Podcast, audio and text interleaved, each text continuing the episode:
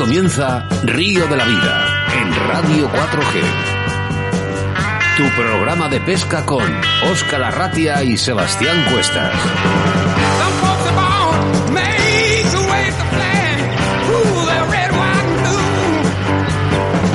Bienvenidos, bienvenidas a Río de la Vida, un programa más de tu programa de pesca preferido, programa 74 con nombre y apellidos jueves 19 de noviembre del año 2020 que quedará grabado en todas las aplicaciones de podcast. Saludos a todas esas personas que nos escucháis a través de la 91.3 de la FM en las ondas de la radio y a todas esas personas que mediante nuestra aplicación móvil Radio 4G Valladolid nos escucháis en cualquier punto del planeta y una nueva plataforma como es Facebook en la que estamos emitiendo a tiempo real el programa de hoy.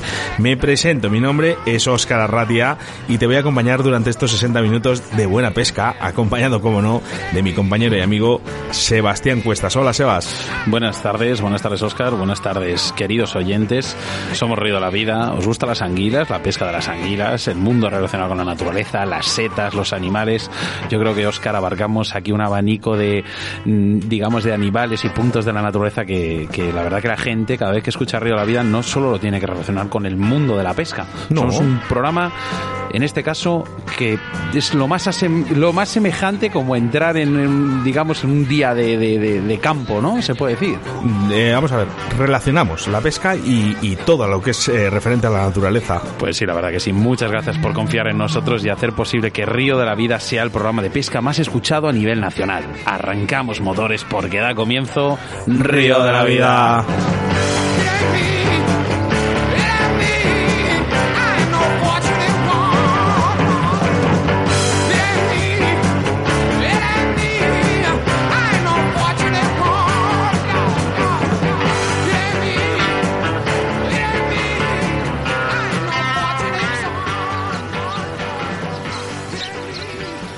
En Río de la Vida, con Óscar Arratia y Sebastián Cuestas. Fisherbox llega a España, una empresa innovadora en lo que a pesca se refiere, ofreciendo cajas de todo tipo de pesca en las diferentes modalidades. Tan solo escoge tu modalidad y ellos se encargan de todo, pudiendo cambiar tu caja siempre que tú quieras. Entra ya en su página web, es.thefisherbox.com.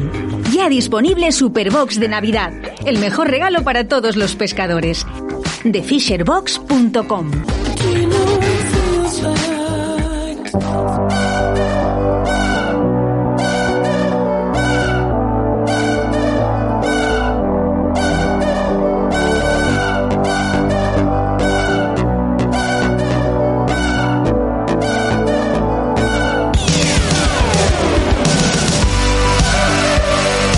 Un programa muy interesante en el que comenzamos, como siempre, con la información de embalses y caudales, haciendo referencia a vuestros mensajes con Sebastián Cuestas y que en el día de hoy nos hablará del embalse. No, no hablamos de embalse, hablamos de, la ruta de lugares para recolectar setas en nuestra península. Hoy hablamos de Ulzama, puede ser, en Navarra, Bosque de Muniellos, en Asturias, y la comarca de Aliste, en Zamora. Perfecto, hasta un día.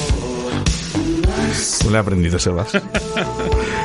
En el debate del día hablamos sobre una especie totalmente desconocida por muchos de los pescadores, pero sí una de las especies que sabemos que dará mucho de qué hablar después de este programa. Para ello contamos con un auténtico especialista de la pesca y que ha centrado sus estudios en la anguila europea. Hablamos y no podía ser de otra manera que presentarle como el gran Raúl López Ayala y en el que nos dará datos contrastados sobre la pesca de la anguila europea y como es habitual hacemos referencia a nuestros patrocinadores que en el día de hoy es de Fisher Bosch. Pues sí, porque gracias a nuestros patrocinadores y colaboradores es posible hoy que Río de la Vida tenga su programa número 74.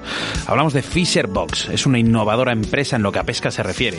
¿Cómo funciona? Mira, elige tu caja. Ofrecen cajas dependiendo el tipo de pesca, es decir, los tipos de peces que deseas capturar.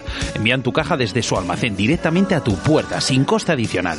Cada mes te mandarán una selección de señuelos que su propio equipo de pescadores experimentados han preparado para ti y para condicionarte a la época y al momento continuará enviándote cajas hasta que tú les digas, mira, yo, yo, yo no quiero que me envíes más, o simplemente, mira, pues cámbiame de caja y te explico. Mira, tienen diferentes cajas. Una de ellas se llama la Light, en la cual puedes encontrar, por ejemplo, pesca para perca, trucha, chavesne la Medium, Black Bass, Lucio Mediano, Lucio Perca y Perca, Saltwater, Lubina, Caballa y Leo y Big Bite que es XL lucio, vague y peces grandes. Cada caja contiene entre 3 y 7 señuelos, consejos, regalos y sobre todo las pegatinas que tanto nos gustan. Además tendrás asesoramiento experto en vídeo para optimizar el uso de tu equipo. ¿Cómo puedes contactar con ellos? Mira, teclea la siguiente dirección. es.thefisherbox.com y alucina con sus cajas. No me ha dado tiempo a coger el número de teléfono y la página web. Mira, eh, en vez de llamarle, le coges en la página web es.thefisherbox.com. Gracias, Sebastián Cuestas. En el rincón del oyente viajamos a Murcia porque es allí donde nos espera la Asociación Columbrares, una asociación con más de 25 años de historia, una entidad que promueve y desarrolla infinidad de proyectos de interés social, laboral, educativo, cultural y ambiental. Y sobre todo un proyecto, proyecto Anguila con Paz, ¿eh? con Paz eh, Parrondo Celdrán, su presidenta, para hablarnos sobre la recuperación de la anguila en la cuenca hidrográfica del río Segura. Los colaboradores de Río de la Vida, ya lo sabes cuáles son, ¿no? Torno, Roll, Vital Vice, Pesca, River Riverfly, Cañas Draga de Alta, JJ Fishing, la Autovía del Pescador Moscas de León y nuestro nuevo patrocinador Fisherboard España. Recordarte que Río de la Vida es un programa en directo y ahora mismo estamos interactuando a través del 681072297 que ya nos llegan mensajes y a través de nuestro Facebook. Y hoy quiero saludar a todas esas personas que nos escuchan desde Ávila. Un saludo para todos ellos que además nos habían enviado un mensaje. Dice que nunca nos acordamos de la gente de Ávila, que por favor que les saludamos. Bueno, pues un saludo para Ávila.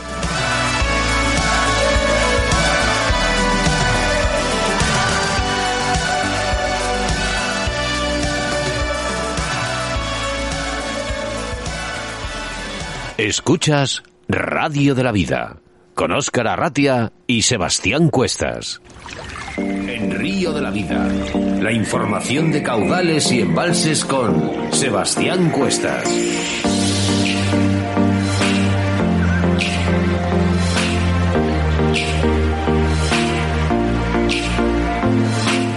En nuestra sección de embalses y caudales continuamos con nuestra ruta de lugares para recolectar setas en nuestra península. Hoy hablamos de Ulchama, Bosque de Muñellos y la comarca de Aliste. Empezamos por Ultzama, en Navarra. Esta localidad, ubicada a 25 kilómetros de Pamplona, se perfila un paraíso para los amantes de las setas. En sus montes, dominados por robledales, castañedos y alledos, se pueden hallar infinidad de variedades, como por ejemplo rebozuelos, carboneras, trompetas, boletus, edulis, amanita cesárea, perrochicos y pardillas. Para recogerlas es necesario solicitar un permiso en el parque micológico, el cual permite recolectar hasta 8 kilos al día. Dicho parque también organiza un sinfín de actividades, exposiciones micológicas, salidas guiadas, degustaciones e incluso celebra el Día del Hongo, que cuenta con una agenda de lo más repleta y distintas cada temporada. Puedes consultarlas en su web oficial. Pasamos al bosque de Muñellos, en Asturias. Este espacio se encuentra dentro del Parque Natural de las Fuentes del Narcea y de Ibias y goza del reconocimiento de la Reserva de la Biosfera al atesorar el mayor bosque de robles del país. También es uno de los que mejor conserva del continente, donde además fructifican hasta 400 variedades de hongos diferentes, así que no extraña que sea una dirección de referencia del micoturismo. Y por último, la comarca de Aliste, en Zamora. Concluimos con esta región del noroeste de Zamora. Está recorrida por la Sierra de la Culebra, que está dominada por bosques de pinos, encinas, robles, castaños y jarales, a cuyos pies fructifican un amplio abanico de especies micológicas, especialmente Boletus edulis, que es una de las más valoradas por sus excepcionales características organolépticas. Rabanales es uno de los lugares claves de esta comarca, puesto que los montes que la visten fructifican un buen número de especies. Como atractivo añadido, cuenta con un centro de interpretación de especies micológicas, que es uno de los más completos y documentados de España. Además de ofrecer la oportunidad de adentrarse en el complejo universo de los hongos, imparten actividades de los más interesantes como cocinar hongos o conservación y tratamientos de los mismos. Quienes quieran ampliar información pueden echar un vistazo a la web de la Junta. Incluso hay varios restaurantes donde puedes saborear menús micológicos de los más deliciosos.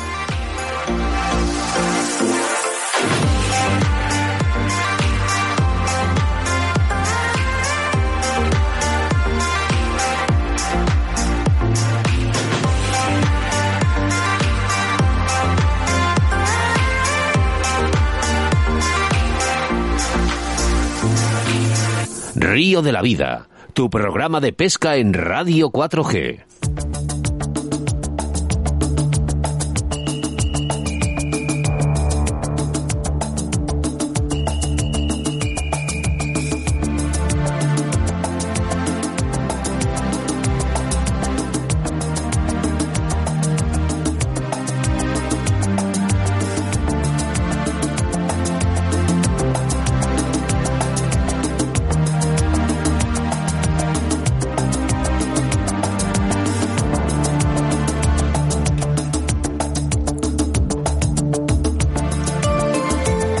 En España, la anguila europea se considera una especie autóctona cuya población ha sufrido un importante declive en los últimos años, al igual que en el resto de Europa.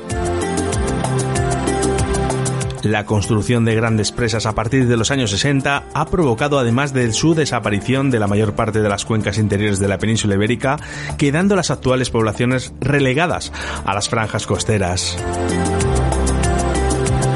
Las formas de aprovechamiento y gestión de las pesquerías varían entre las distintas comunidades autónomas, siendo en general de carácter tradicional.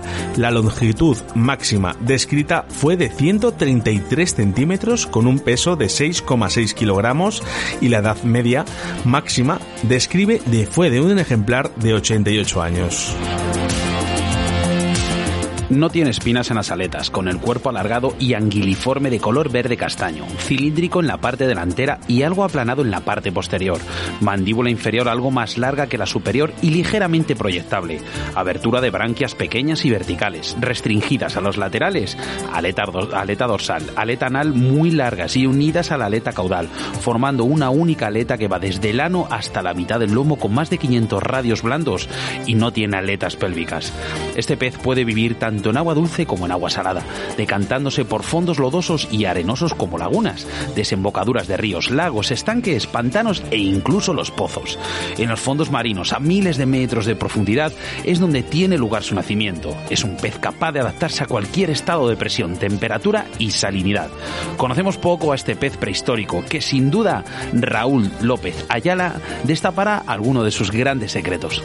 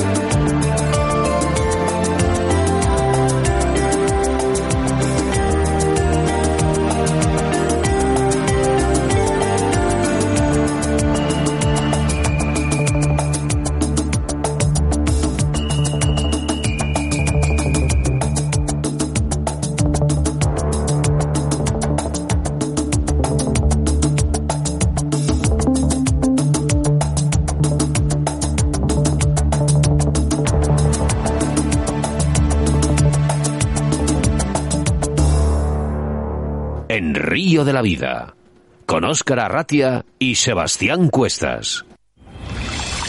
En Río de la Vida te ofrecemos nuestro invitado del día.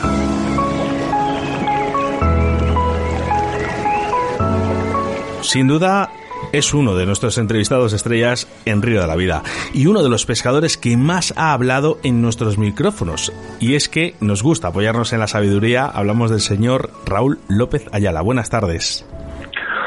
Hola, buenas tardes, Oscar. Eh, la verdad que me abruma un poco esta presentación que me das, pero vamos, si es una cuestión de hablar, ya sabes que siempre me tenéis aquí, ¿sabes? Para lo que haga falta. Buenas tardes, Raúl. ¿Qué tal? Ya sabemos que... ¿Qué tal, Sebas? Bueno, no creo que te abrumes por esta presentación. sabes que en Río, de la Vida y en nuestras bocas eh, siempre te tendremos en, en lo más alto. Sí, hombre, sé que me tenéis buena estima, pero ya sabes que soy una persona bastante normal, que un poco curioso y lo que me gusta indagar por ahí, pues a mí me gusta contarlo y comunicarlo. Básicamente se, todo se basa en eso. Tengo una persona con los ojos ojipláticos, eh, es una de las palabras que más me gustan, ojipláticos, para expresar la emoción que, que tiene ahora mismo. Minayo.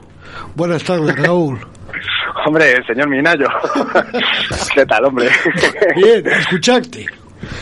Dice, a lo mejor Río de la Vida no lo conoces, pero al doctor Minayo seguro que sí. No, no, al doctor Minayo sí lo conozco y bien además, ¿sabes? De hecho me sacó una carpita hace poco ahí delante mío, ¿sabes? O sea que tengo buen recuerdo último. Uy, es verdad, calla, calla.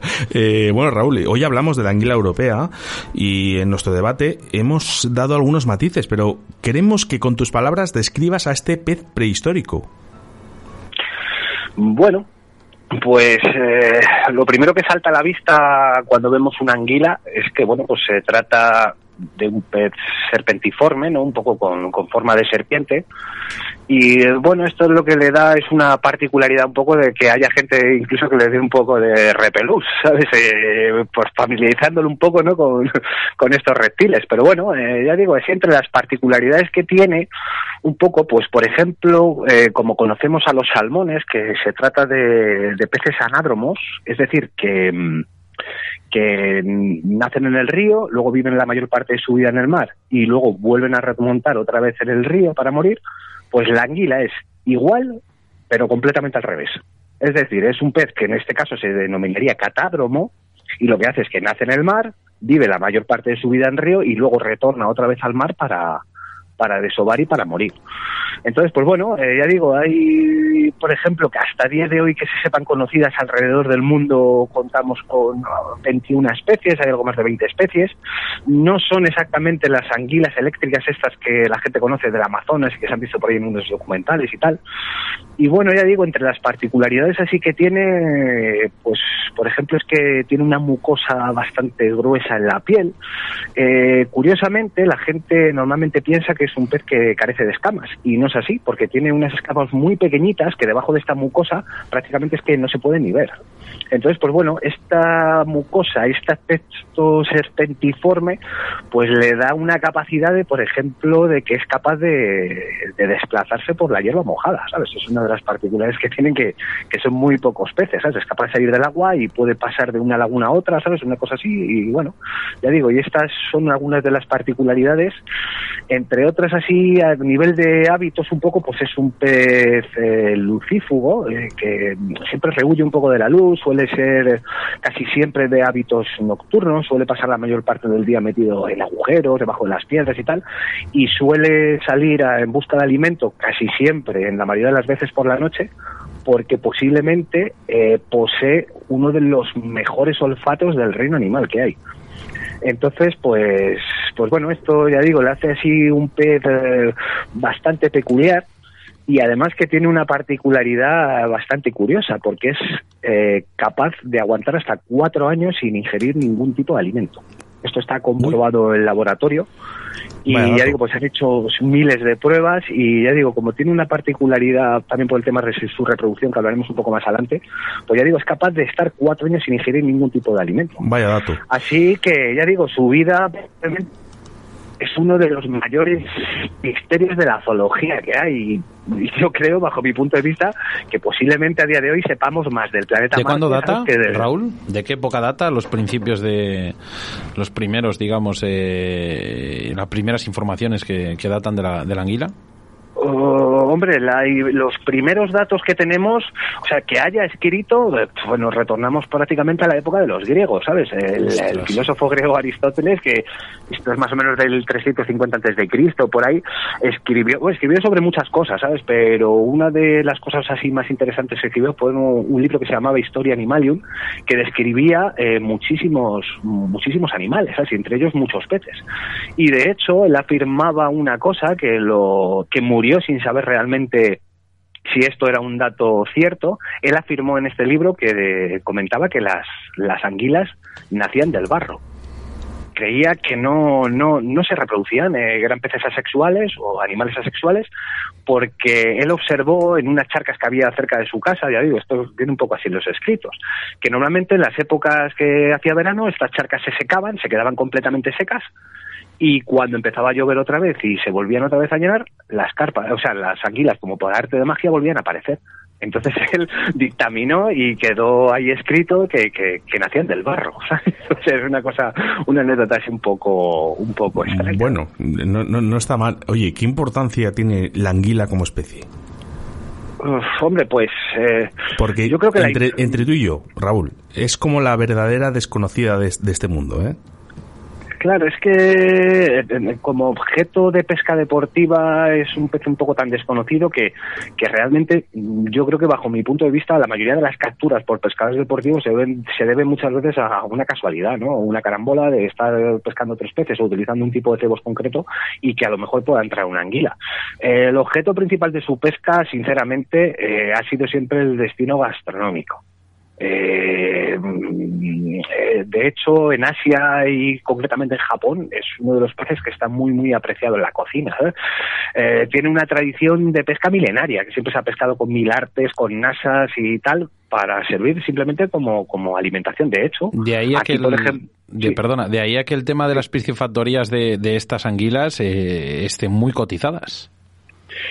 Sí, sí está realmente cotizado, lo que pasa que no se ha conseguido todavía... Eh, Hay un proyecto en Asturias, si no me equivoco. Eh, hay algunos proyectos, pero no se ha conseguido todavía el cerrar el, el, ciclo completo de la reproducción de la anguila en cautividad. Es imposible, o sea, no, no se ha conseguido. Hay con, la, con una especie que es la anguila japónica, que es la japonesa, sí se ha conseguido, hay algún estudio que se ha conseguido cerrar el ciclo completo de que los nacidos en cautividad vuelvan otra vez a reproducirse y pero luego ha dado algunas malformaciones y algunas cosas así un poco que no no no no se tienen tienen que afinarlo más sabes eh, un poco las técnicas de reproducción ya digo por qué porque evidentemente al haber este tipo de pesca que es la que está destinada tan uh, para el tema alimenticio pues claro evidentemente la sobrepesca es uno de los problemas que ciernen encima de la anguila Raúl si enfocamos un poco la anguila eh, a nuestra afición a nuestra actividad la pesca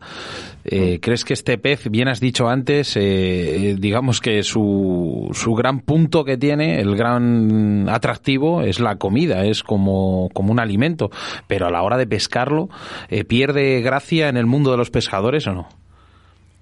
Hombre, no sé, los pescadores que somos así un poco inquietos y Yo que sé que en ti no. Sí, no, claro, no, nos encasillamos en las mismas cosas, pues cualquier, es que cualquier Ra que... Raúl le da igual pescar un alburno. sí, bueno, no sé, ¿sabes? Y a lo mejor tiene su aquel, ¿sabes? Como todas las cosas, pero bueno, la anguila, eh, ya digo, al ser tan desconocido y tener unos hábitos tan extraños, ¿sabes? Este tema de que prácticamente su alimentación es básicamente nocturna, ¿sabes? Y tal, pues a lo mejor, eh, ya digo, que a nivel deportivo mmm, no es que sí que es cierto, yo por ejemplo eh, contacté con una con una pescadora inglesa eh, que era eh, una especialista en el tema de las anguilas. Y de hecho me estuve intercambiando por ahí por Messenger algunos algunos mensajes y tal y me comentaba y tal de los cebos que utilizaba, ¿sabes? Y tal. Uh -huh. insisto, hay pescadores para todos, ¿sabes?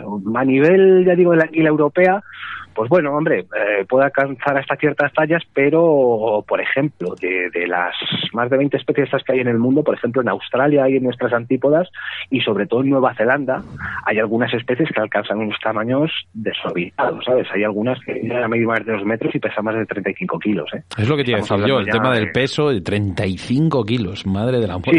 Sí, sí, pero, pero, pero insisto que son de esta, este tipo de, de, de águilas australes, ¿eh? Que sí. hay allí. Yo me acuerdo aquel día...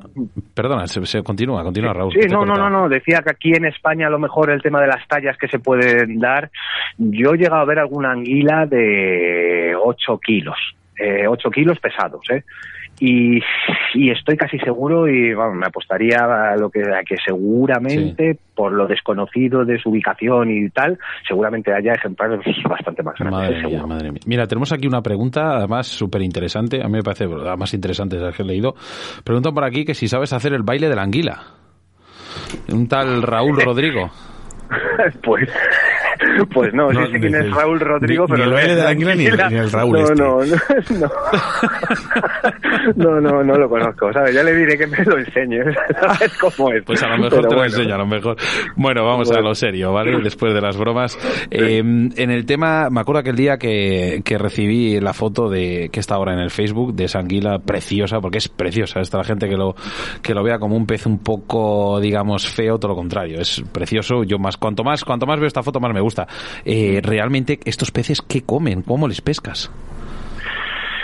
Pues estos peces, eh, ya digo, eh, basándose en sus hábitos nocturnos y de que tienen unos, un olfato realmente extraordinario, pues evidentemente eh, yo creo que su vida va un poco relen, va ralentizada, ¿sabes? Simplemente sale, se guía por el olfato, entonces es lógico que se base mucho en ser un pez básicamente carroñero.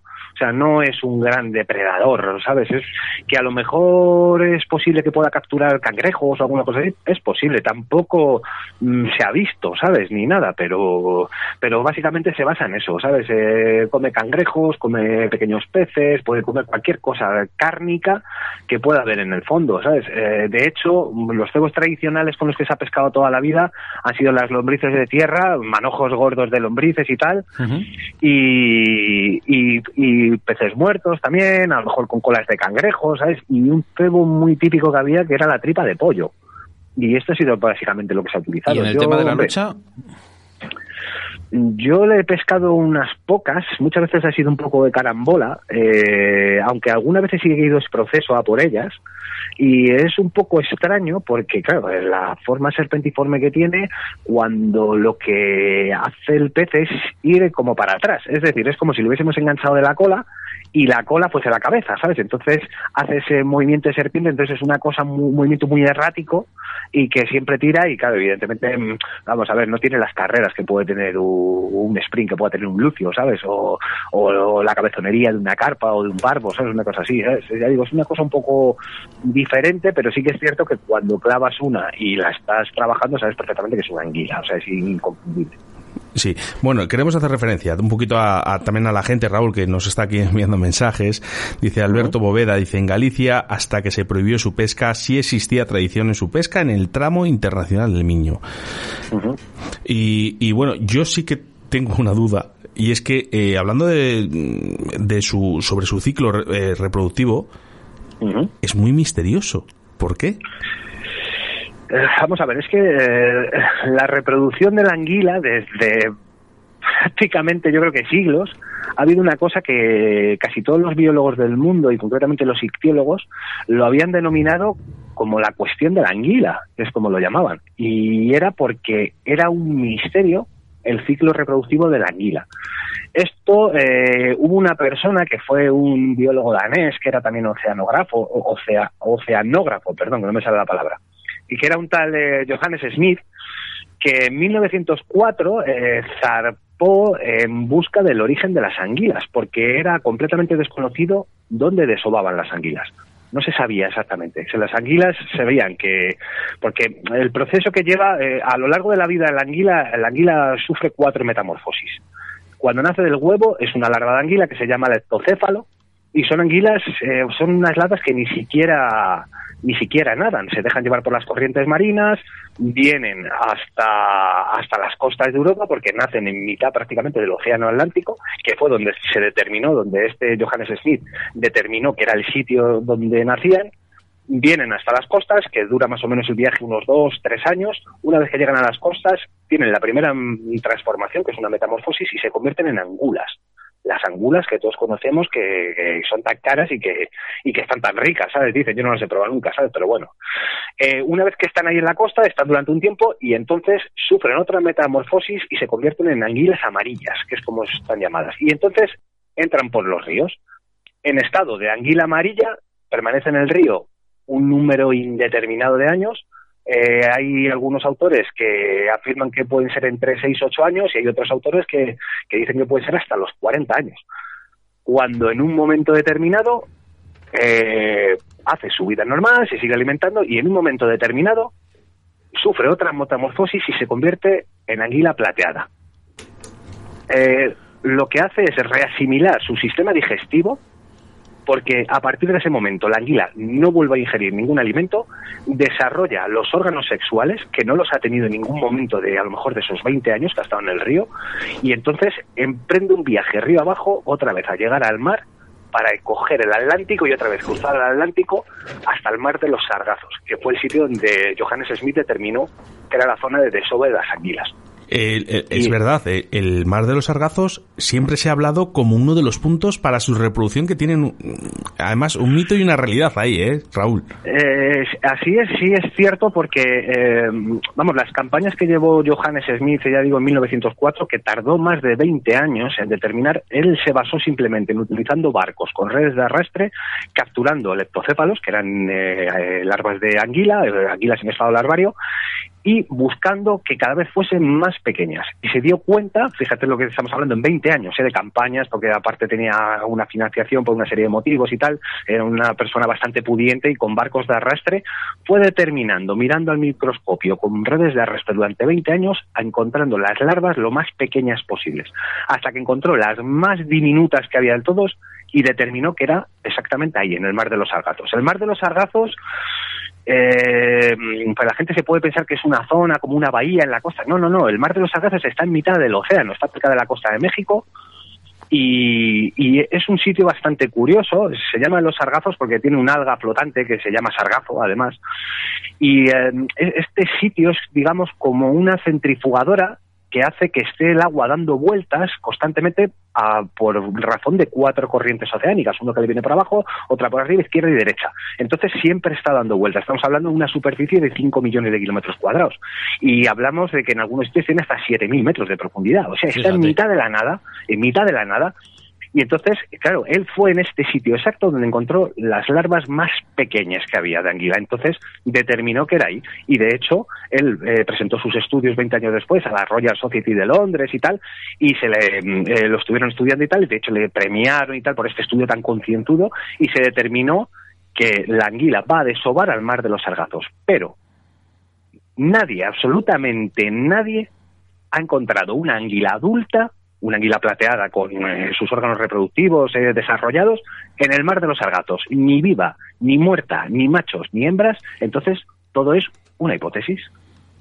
Qué maravilla, Raúl, qué maravilla. Mira, hay una cosa que a mí me, resulta muy, muy, muy curiosa, es que eh, el mar de los sargazos, hablando malamente, está a tomar por saco de Europa. Sí, hay, eh, hay una distancia prácticamente de las costas de Inglaterra, de por ahí de Irlanda, unos 4.000 kilómetros.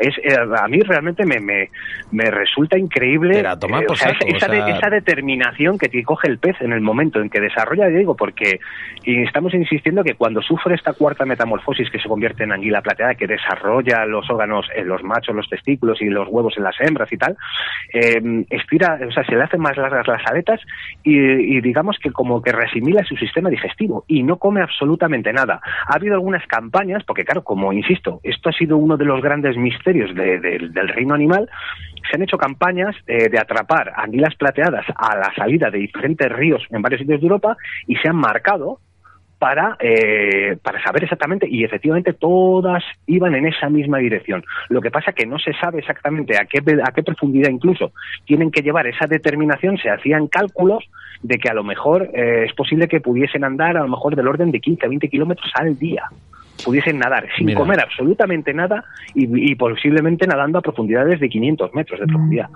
Porque no se sabe nada, nadie lo ha visto. Lo único que sabemos es que los leptocéfalos más pequeños se han encontrado allí. Yo, me estoy sorprendiendo eh, muchísimo con el tema de los mensajes que nos están llegando a, nuestro WhatsApp y a nuestro Facebook. Intentaremos contestar eh, después de la entrevista porque no vamos a poder hacer todas, así que continuemos con la entrevista y luego mm, hacemos referencia a una eh, por ejemplo, dice, no sé si será de carambola, pero mi compañero en el coto de manejo sacó una con un perdigón a pez visto y no fue robada. Menudo rato pasó. Eh, Adolfo Hernández Morales. Eh, luego contestamos las demás, Raúl, si puedes, eh, luego personalmente si puedes contestar a, la gente, sí que te lo agradecería. Sí, sí, sí, están dentro de mi conocimiento de lo que yo sé. están dentro de la publicación en directo del programa. Eh, así, digamos, para rematar la entrevista, porque se nos está echando el tiempo encima, eh, hay, una, hay una pregunta que es muy típica y a la vez que, bueno, pues lo vemos en, realmente en nuestro, en nuestro programa y en, y en la actualidad, que, el tema de las anguilas, el tema de las anguilas, eh, cada día su población va, va disminuyendo. Ahí, mira, luego tenemos una entrevista con Paz de la Asociación Columbares del Proyecto Anguila que se ve que se ve que cada vez, eh, digamos que el, medio ambiente, eh, la calidad de nuestras aguas está afectando mucho, no solo a otros peces, sino en este caso a, la anguila, esta anguila famosa. Sí, hombre, evidentemente son muchos problemas los que atañen a la anguila, ¿no? Y a muchas especies, sobre todo las especies que son migradores, ¿sabes? En momentos de reproducción y tal, la contaminación evidentemente es uno de ellos. Eh, los caudales mínimos de muchos de los ríos que tienen que remontar para luego permanecer ahí durante años y tal, pues otro de los problemas. Las presas, todas las infraestructuras hidroeléctricas que se hacen, pues claro, evidentemente esto supone muchas veces una barrera insalvable para muchos animales, ¿sabes? Ya digo, no solamente para las anguilas, muchas veces incluso para los barbos, los salmones, los reos y tal. Y bueno, y luego evidentemente uno de los que está es el tema de la sobrepesca. Eh, de hecho, todos hemos visto muchas veces noticias de que se han eh, hecho incautaciones que iban destinadas a Asia de montones de kilos de anguilas, de angulas, que luego al final las han soltado y tal. Y bueno, hombre, según, eh, ya digo, ahora mismo está catalogada casi prácticamente en peligro crítico, ¿sabes? De hecho, hay algunas estimaciones, aunque es todavía relativamente abundante, en que posiblemente ahora mismo en la actualidad ya entre un 2 y un 5% de su población en respecto a hace 30 años, ¿eh? Que la verdad que podemos hablar, fíjate el bajón que habrá dado, porque antes era hiperabundante, ¿sabes? Y ahora, pues bueno, no sé, ya digo, hay algunas que todavía yo me imagino que quedarán en algunos sitios que se hayan podido quedar encerradas, pero bueno, aunque se han hecho algunos proyectos de repoblación y tal en algún sitio, evidentemente las poblaciones, el número de individuos han picado. O sea, eso es así. Raúl, eh, resumidamente, mm, ¿dónde localizarlas? ¿Cómo pescarlas? ¿Y qué modalidad es la más efectiva? hombre, a nivel de pesca, evidentemente la pesca a fondo, porque es un utilizando eh, lo que hay que tener primero es la certeza de que hay anguilas en las aguas donde hay. Eh, sí que es cierto que es muy probable que haya anguilas en muchas más aguas de los que la gente se piensa. O sea, es posible que sea mucho más frecuente de lo que la gente piensa, pero insisto, como es un pez nocturno, básicamente, y a lo mejor se puede pescar con cebos como las lombrices, que puede picar las carpas o pueden picar los barbos, pues a lo mejor es un poquito difícil seleccionar. Justo ahora nos dice un oyente, dice Marisa, dice, eh, Sergio cogió una en el Guadiana con lombriz. Correcto. Sí, es uno de los cebos más populares que hay. Los peces muertos también han sido de toda la vida. Lo que pasa es que, bueno, un poco la legislación, pues también eh, ahí estamos un poco cohibidos, igual que con el tema de las colas de cangrejo. Pero vamos, cualquier eh, producto que sea cárnico y que sea sobre todo oloroso y pescando de noche, pues evidentemente siempre puede ser un buen cebo para, para pescar anguilas, pero insisto que muchas veces sus capturas se deben más a casualidades o, o carambolas. ¿eh? Mira, la gente, lo que no, por ejemplo, no se puede imaginar, que luego lo veremos, tenemos a nuestra entrevistada luego a Paz, nos comentaba de que, que la anguila eh, está en las mismas acequias, en los canales de riego, en los pozos, o sea, es como un filtro también del, del, de, de, las, de nuestros fondos. Sí, hay, hay una, una, también una cosa bastante curiosa, ¿sabes? Que me gustaría eh, comentar, que es el tema de la longevidad que, llega a coger este, que, llega a alcanzar este pez. No se sabe a ciencia cierta exactamente cuál es eh, la, cantidad de número de años que puede llegar a vivir una anguila, pero hay algunos datos, porque en Suecia esto además está datado por, por, biólogos y por ictiólogos. Hubo una anguila en un acuario que duró 88 años. Madre del amor. 88 años. Y luego resulta que no era una anguila especialmente grande, pero insisto, como muchas veces no le hace falta una disponibilidad de alimento, como hemos hablado, que puede estar hasta cuatro años sin comer, pues ya digo, es una anguila que no era muy grande. Sí que es cierto, yo sé de algunas historias a mí que me han contado aquí en España, de que antiguamente se tenía la costumbre de cuando se hacía un pozo y se le ponía de piedras y tal, se tiraban a una o dos anguilas dentro. Y a lo mejor al cabo de 40 años, cuando los pozos se derrumbaban y tal, había que hacer obras, se secaban y tal, había que bajar a limpiarlos y tal, las anguilas aparecían. Y estamos hablando de 40 años después. Y a lo mejor eran anguilas que te pesaban un par de kilos, nada más mm, nos podemos imaginar la disposición de alimentación que tendría este bicho, pues una araña que se caiga, o una salamanquesa, ¿sabes? O un escarabajo, ¿sabes? Cualquier insecto, una cosa así. Entonces, Claro, básicamente con una muy poca disponibilidad de alimento, ahí a oscuras y siempre viviendo y con mucha, con mucha paciencia. Hay una historia también en, eh, en Suecia de una anguila que hubo en un pozo que se llama el pozo de Brantevik, concretamente, y a esta se la dató, aunque no deja de estar de un halo un poco de leyenda, que se la dató una edad de 155 años. ¿eh? Oh. Pero ya digo, esto hasta que no se pudiese hacer un estudio de los otolitos, que es un tipo de hueso que hay en el, en el oído de los peces, que eso es realmente donde se, se puede datar con bastante fidedigno la, edad de un pez. ¿eh? Raúl, en esta foto vemos una anguila eh, que pesa unos 4 kilos. Sí, por ahí, 3,7 era por ahí más o menos. Cuéntanos un poco la, la circunstancia y el momento de, de este pez. Eh, eh, sí, bueno, eh, estaba pescando con algún tipo natural, eh, vamos a dejarlo ahí, y, bueno, andaba también un poco, eh, sé que la presencia de anguilas, porque insisto que las había pescado en esta, pero bueno, también busco algún barbete, ¿sabes? También que hay algún barbo bastante majo y tal. Y, y bueno, me picó la anguila y, en cuanto a la clave sabía que era una anguila, ¿sabes? Pero bueno, era, era bastante grande, pero eh, insisto que las he visto bastante mayores. ¿eh? Ya digo que no, como he comentado antes, a lo mejor hasta 6, 7 kilos, 8 kilos, que eso es un poco lo que yo hice mención en el post que, que colgué, ¿sabes? Porque, claro, eh, volvemos a lo mismo, o sea, mirar a los ojos realmente a, a, todas las anguilas, ¿sabes? Porque las anguilas que se crían en piscifactorías son las angulas que se recogen en la costa y que luego lo que se hace es engordarlas en las piscifactorías para luego repoblar o para gastronómico y tal, pero todos estos peces han nacido en mitad del océano, con un viaje de 4.000 kilómetros a sus espaldas. Entonces, claro, el mirar a los ojos a una anguila y ver exactamente la historia que tiene detrás, ¿sabes? A mí me parece algo alucinante, ¿sabes? Es decir, joder, hostia, ¿sabes? Que, que la, la, la, historia que pueda tener, incluso la edad o todos los años que lleve ahí, ¿sabes? Y eso es lo que yo planteaba, si realmente estas grandes anguilas que podemos encontrar en los embalses, ¿a qué se deben? ¿A repoblaciones que se hayan hecho en algún momento hace años? ¿O realmente puedan ser, teniendo en cuenta esta longevidad que tienen, que hayan sido prisioneros? Que se hayan quedado emparedados entre las paredes de las presas hasta que Dios quiera. Hay una cosa muy, mira, se hace antes del tema del COVID saltó la noticia, una noticia a la prensa de que en el lago Ness habían estado haciendo el famoso lagonés, con el tema del monstruo del lagonés, que es la madre del cordero de todos los monstruos, pues estuvieron haciendo pruebas de ADN ambiental, que es una técnica para, saber exactamente qué tipo de especies poblan unas aguas, y además que funciona bastante bien. Detectaron una cantidad ingente de ADN ambiental de anguilas, concretamente, y eh, hay unas una un, es como una asociación que se dedica al tema de la conservación de salmónidos allí en los ríos tributarios del lago Ness y que tienen eh, cámaras eh, concretamente en sitios. Y grabaron consiguieron grabar unas imágenes que de hecho están en internet de una anguila realmente monstruosa. Y estaban ya achacando a que posiblemente el gigantesco monstruo del lago Ness sí. pues a lo mejor es muy posible que sea una anguila de un tamaño desmesurado. Por eso insisto como no se sabe exactamente estamos hablando de un lago de 400 metros de profundidad con el agua más negra ¿sabes? que un grillo, ¿sabes? Pues entonces a lo mejor es un misterio que hay ahí, que sacamos a que hay un plesiosaurio y a lo mejor es una anguila realmente monstruosa. Bueno, nunca se va a llegar a saber. Eh, lo que sí que sé es que sin duda es una de las entrevistas en las que yo eh, creo que dará mucho de qué hablar, no solo hoy, sino el día de mañana. Es una especie, la anguila un poco desconocida, eh, para muchos pescadores, sobre todo para mí.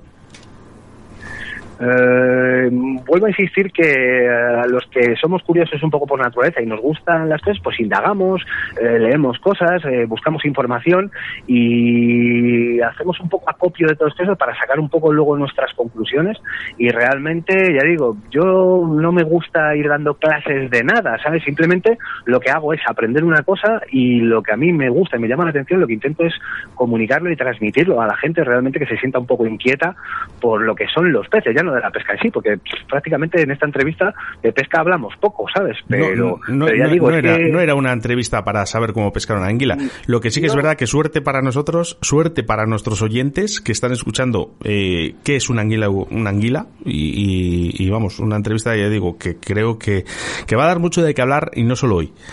Eh, Raúl, eh, muchísimas gracias. Ya sabes que las puertas abiertas a nuestros micrófonos y a nuestra casa siempre las tienes.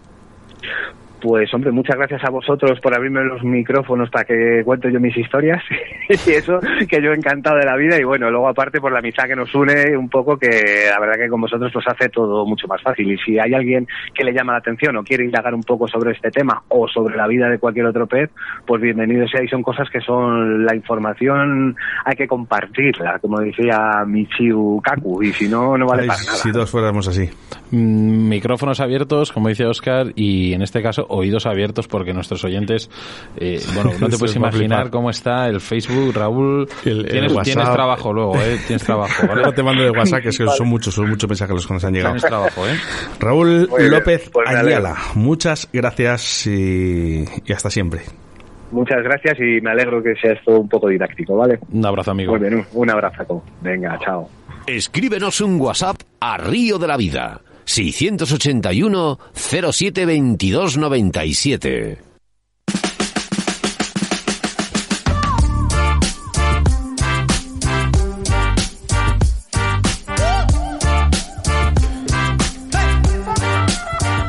Mucho trabajo y poco tiempo. Sebastián Cuesta, 681072297 y a través de mensajes de iVoox y de nuestro Facebook. Sí, mira, por aquí me preguntaba Jesús Martín a Raúl una pregunta. ¿Cuántas especies de anguila hay? ¿Qué opináis que en Asturias se prohíbe la pesca y dejen pescar su cría? Pues mira, me parece fatal, pero fatal.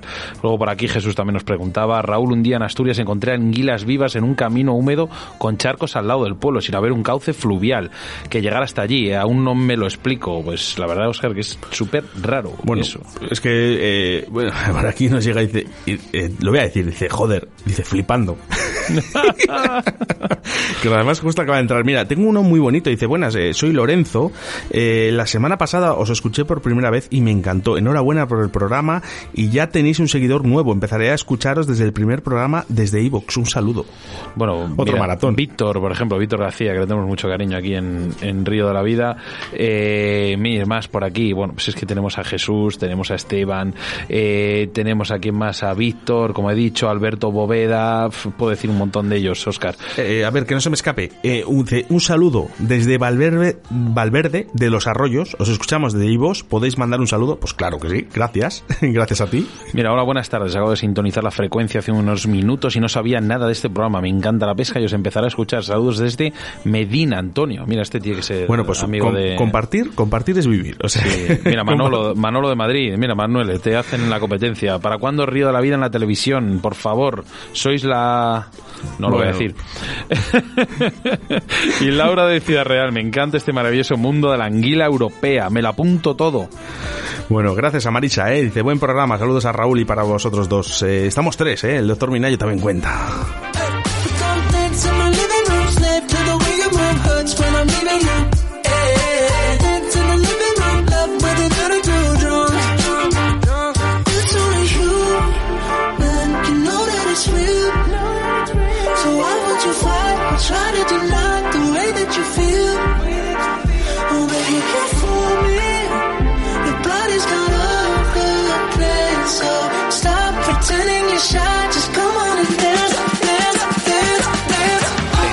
De la Vida, con Sebastián Cuestas.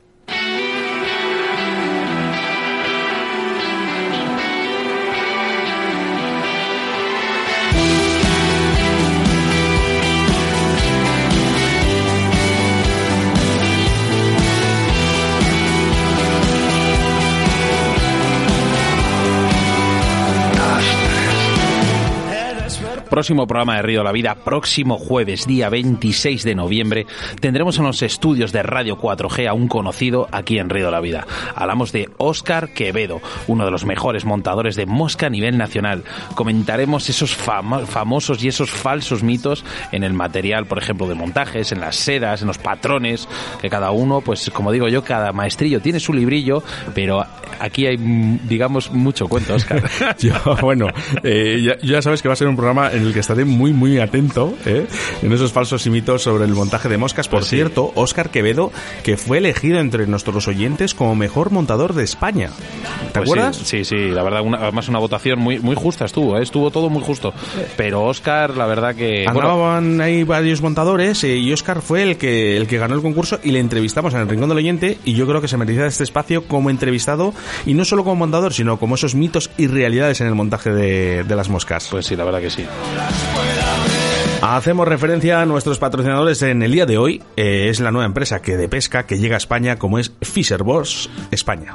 Pues Fisher sí. Boss. Mira, ¿quieres saber qué es Fisherbox? O sea, Claro que sí, quiero saber qué lo- es Fisher-Boss. Te lo explico rápidamente. Es una innovadora empresa a lo que pesca se re- a lo que pesca se refiere. ¿Cómo funciona? Mira, muy fácil. Elige tu caja. Ofrecen cajas dependiendo del tipo de pesca, es decir, los tipos de peces que deseas capturar. Envían tu caja desde su almacén directamente a tu puerta, sin coste adicional. Cada mes te mandarán una selección de señuelos que su equipo de pescadores experimentados han preparado para ti y acondicionado, por ejemplo, para la época, para el momento, la luz, con un poquito de todo. Continuarán enviándote cajas hasta que tú digas, oye, mira, ya no quiero que me envíes más, o mira, envía, me envíes uno, me envías tres, ¿vale?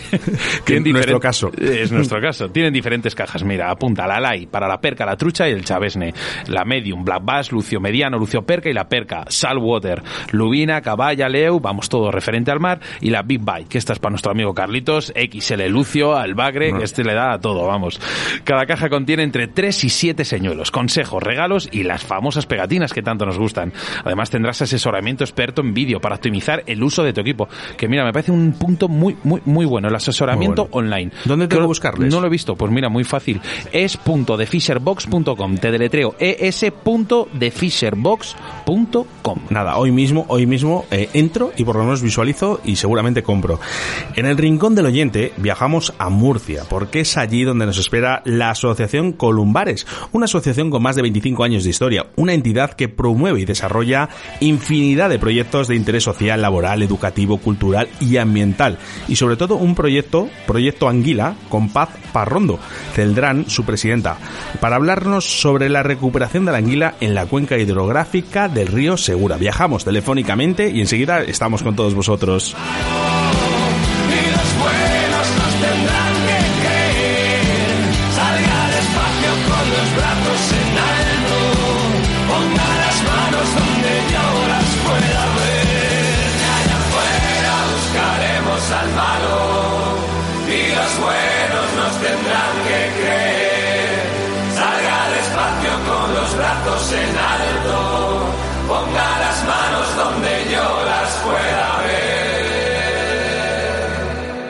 Síguenos a través de Facebook, Río de la Vida. Tus denuncias y quejas a través de Río de la Vida.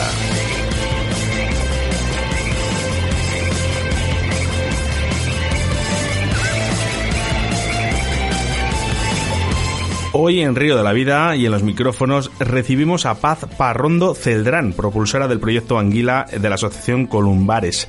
Buenas tardes, Paz. Buenas tardes. ¿Qué, tal, Paz? Muy bien, estupendamente. Bueno, antes de hablar del proyecto, cuéntanos qué es la Asociación Columbares. Pues la Asociación Columbares es una ONG que lleva ya más de 30 años en funcionamiento. Eh, es una entidad eminentemente social, pero tiene un departamento de medio ambiente en el que trabajamos por la conservación y sobre todo en temas de sensibilización y educación ambiental. Bueno, ahora sí, ¿en qué consiste ese proyecto? Porque además hoy hablamos de anguilas. ¿En qué consiste ese proyecto Anguila? Pues mira, el proyecto Anguila comenzó en 2015 con un proyectito de voluntariado y fue evolucionando hasta el 2019 con distintas líneas eh, para la conservación de la anguila europea en el río Segura y en el entorno de la red de riego de la huerta murciana que tiene pues 500 kilómetros de red de acequias y azarbes. Eh, estás hablando de la red de riego, o sea, eh, ahora mismo, mira, hemos estado hablando, hemos estado hablando con un, con un gran pescador, un gran entendido también de, de este pez, y claro, eh, el, el pensar que en la red de riego exista este pez para mucha gente es una información que, que no, que no está contrastada con la actualidad. Claro, se, co- se- bueno, confluyen aquí dos cosas importantes. Una, la capacidad de conquistar hábitats de, de este animal, que tiene una fortaleza eh, increíble y una capacidad de movimiento también impresionante. Y luego que el entorno de la huerta murciana es particularmente, eh, bueno, es especial, porque no, porque no existe una red de riego tan grande, que- Red, red de riego necesaria. red de riego necesaria, Hasta- claro. es y muy antigua. Efectivamente. ¿Hasta qué punto es necesaria la anguila en estos ecosistemas? Bueno, pues la anguila es un animal que en la cadena trófica transfiere muchísima energía en niveles tróficos. Quiere decir, la interacción depredador-presa eh, es muy potente en la cadena trófica. Como sabes o como sabéis, las estas cadenas son las que eh, ge- en las que se equilibra el ecosistema, ¿no? Las interacciones entre especies, las interacciones con el medio. Cuando un eslabón de esa, de esa cadena desaparece, todo el sistema tiene que volver a, a ajustarse y volver a coger un equilibrio y tiene y puede tener ciertas consecuencias ambientales, ¿no? De pérdida de biodiversidad y de desestructuración de poblaciones. O sea, digamos que estos son los motivos por los cuales eh, empezaron a desaparecer las anguilas en la red de aguas y riegos, ¿no? En realidad los motivos en sí, o sea, eso digamos es la importancia de la conservación de una especie, ¿no? Eh, la- los motivos por los que la anguila desapareció en este entorno fundamentalmente fue, aparte por, por la presión humana, de la actividad humana, por la contaminación de, de las aguas del río. Eh, hacéis cursos de sensibilización y formación, ¿verdad? hacemos, tenemos una, bueno, hemos hecho, ahora mismo el proyecto está parado, pero hemos hecho una gran campaña de sensibilización y formación desde, de- en estos años. Charlas, exposiciones, presentaciones, talleres, documentales, vídeos educativos, teatro callejero, muchísimas actividades. Lo que sí que he estado indagando es que hace tres años estabais funcionando gracias a unos presupuestos que hoy en día están paralizados. ¿Eso, eso por qué? ¿Por qué se debe? Pues es la falta de, de esa falta de presupuesto, pues la verdad. Yo no sé cuál es el motivo concreto, pero sí es verdad, hemos hecho muchísimos esfuerzos, hemos recibido ayuda de la comunidad autónoma, del ayuntamiento, de la Fundación Biodiversidad, de juntas municipales, del entorno de la huerta, de, hemos hecho crowdfunding, hemos hablado con empresa privada, pero eh, ha sido un, un esfuerzo muy grande y al final la gente no sé si es que lo que pasa es que pide innovación o, o no, no lo sé. No, no lo tengo tampoco muy claro, pero bueno, sí es verdad que en proyectos de conservación es fundamental que tengan un mínimo de un mínimo de continuidad en el tiempo para que se vea o los estudios que se hagan sean significativos. No vale con tres años, porque ya no solo la sensibilización y la formación, sino que hacer el seguimiento poblacional o estudios de, de calidad del entorno para la salud, para con- evaluar la salud poblacional de la especie. Eh, esos, eh, esos mm, programas requieren de una continuidad y, y por circunstancias pues no hemos conseguido darle más continuidad. Paz, yo creo que mm, el tema del- de, de estos presupuestos es más fácil dar presupuestos a un concierto de Lady, de Lady Gaga en la Plaza Mayor de Murcia que, que a este tipo de, de proyecto tan bonito, tan bonito que he visto los vídeos. Lo vamos a hacer una cosa, voy a, vamos a colgar en el todos estos vídeos que me mandaste, que hay uno de ellos que por cierto me hizo mucha gracia, el de Sí. las que estáis disfrazados de anguila que vais por El todo teatro. Murcia. Muy bien, muy bonito, muy bonito. Y, y luego otra que te entrevistó una, una organ- un, un chico, no sé, cómo me acuerdo cómo se llamaba. El huertanico, me parece. Sí, el huertanillo, el huertanico que estuvo muy bien, que, que ahí perfectamente se ve vuestra labor, eh, estas, estas ganas de, de que, que, por ejemplo, si fuese como digo yo, un concierto, alguien famoso, un youtuber, todo el mundo, no es no- Sí, esto da bueno, es mucha que- publicidad, pero en este caso, este tipo de proyectos, la gente no, no lo ve con, con esos, con esa ansia de, de, de, de, de realmente Pues- ver la realidad que hay en, en, en esta red de, en esta red de riegos, perdona. Sí, la verdad es que luego la gente de contacto directo, todo el voluntariado y todas las colaboraciones que hemos hecho sí se han implicado de manera bastante entusiasta. Es quizá la parte económica la que nos ha costado más trabajo. Eh, que, que se le diera importancia a que entidades financiaran ese proyecto, que no solo es para una especie concreta, sino que repercute en todo el ambiente eh, de forma indirecta. Para la gente que no conozca el ciclo reproductivo de estos peces, ¿podría resumirlo brevemente para todos nuestros oyentes? Sí, claro. La, la especie eh, pues nace en, en el mar de los sargazos en forma de larva. Las corrientes oceánicas del Atlántico eh, traen esas larvas eh, hacia la plataforma europea. En la plataforma europea, cuando contactan, la larva se convierte en angula.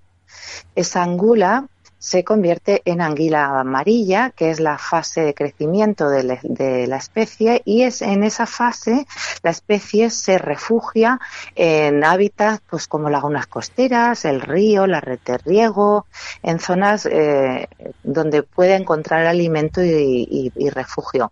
Una vez eh, se desarrolla o alcanza la madurez eh, reproductora, sufre una pequeña metamorfosis, ¿no? Se adapta para un gran viaje de regreso al mar de los Sargazos, que está en el medio del Atlántico, a miles de kilómetros, inicia su viaje de vuelta para volver a desovar y morir. Pues mira, es, es, no es nada corto el viaje, ¿eh? No es nada corto, yo es que No lo he es resumido nada- muy rápido. No es nada corto el viaje. Em, sí que es verdad, mira, aquí Oscar y yo y Río de la Vida hemos ayudado a muchas muchas asociaciones, pescadores, problemas eh, medioambientales, uno de ellos ahí en Murcia, en el Zumeta, eh, a través de a través de Antonio Guirao y nosotros bueno, vamos a intentar hacer toda la fuerza, toda la fuerza que esté posible, o sea, que, que- que podamos hacer nosotros a la hora de administraciones y demás. Para todas aquellas personas que, que no sepan cómo ponerse en contacto con vosotros, conoceros un poco, ayudaros, en este caso, recogía firmas, lo que haga falta, ¿cómo se pueden poner en contacto con vosotros? Pues mira, pueden escribirme al correo de medio ambiente todo junto arroba columbares.org y, y bueno, encantada de... Y luego en, en Facebook también tenemos un portal del proyecto Anguila que se, que se llama Proyecto Anguila, fácil de encontrar. Y, y encantada de, de propuestas de, y de recibir pues, Paz, eh, te voy a decir, eh, tenéis una web muy bonita. eh, nosotros ahora en nuestro podcast eh, vamos a ponerlo eh, debajo, ¿vale? en la descripción, para que la gente que quiera pueda entrar y, y preguntar, ¿eh? porque además no solo os dedicáis a la anguila, hacéis muchas cosas y está bonito. ¿eh? Yo os he becheado un poquito y me, me gusta, me gusta, me gusta, me gusta mucho vuestra web y todo lo que hacéis. Muchas gracias. Muchas gracias. Espero, espero que, que- que haya más gente como vosotros, que sigáis así. eh, y solo agradecerte que hayas estado en los micrófonos de Río de la Vida. Ah, muchas gracias a vosotros. El placer es nuestro, Paz. Venga, hasta pronto. Un abrazo, adiós. Chao. Escuchas Radio de la Vida con Óscar Arratia y Sebastián Cuestas.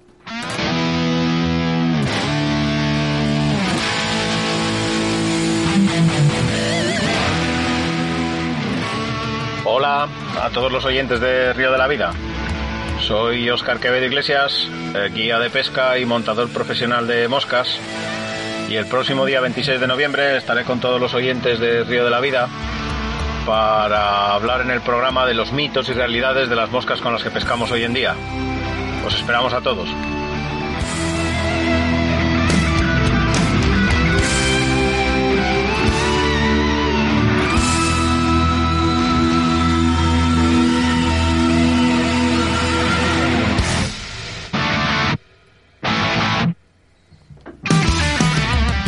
Pues ya sabéis, tenéis que estar muy atentos. Próximo Río de la Vida, próximo programa número 75, día 26 de noviembre, porque tendremos en los estudios de Radio 4G, al otro lado de los micrófonos, a un conocido en Río de la Vida. Hablamos de Óscar Quevedo, uno de los mejores montadores de mosca a nivel nacional, por no decir el mejor, seleccionado, como bien has dicho, Óscar, por todos nuestros oyentes.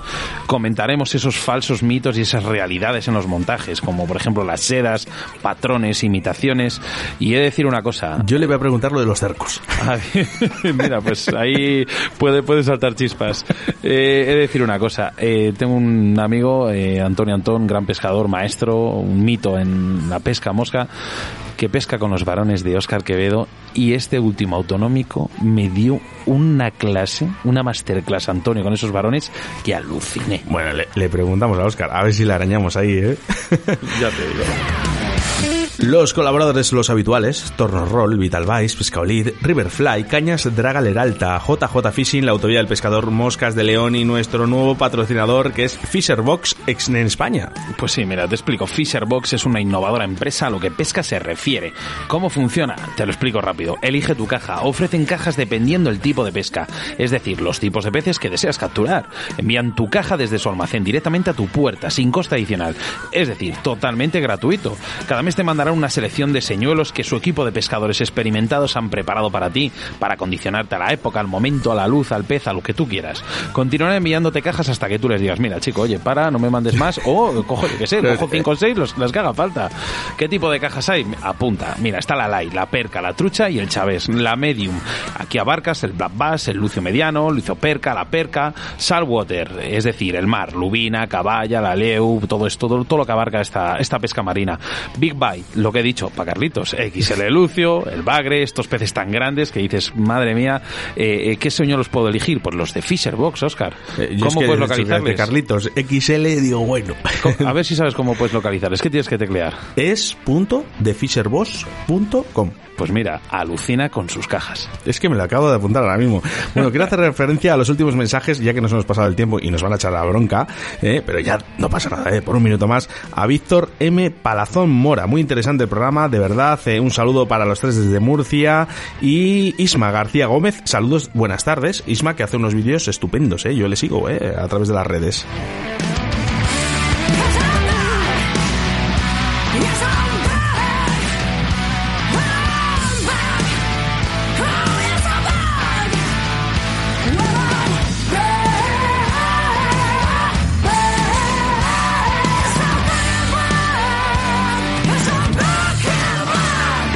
La Vida, tu programa de pesca en Radio 4G.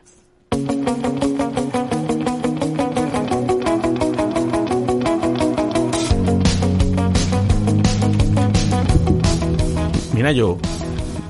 Mira Buenas tardes. Mira yo, que me van a despedir ya de aquí. Que es que todos los días igual. Que es que hoy han sido cinco minutos o diez.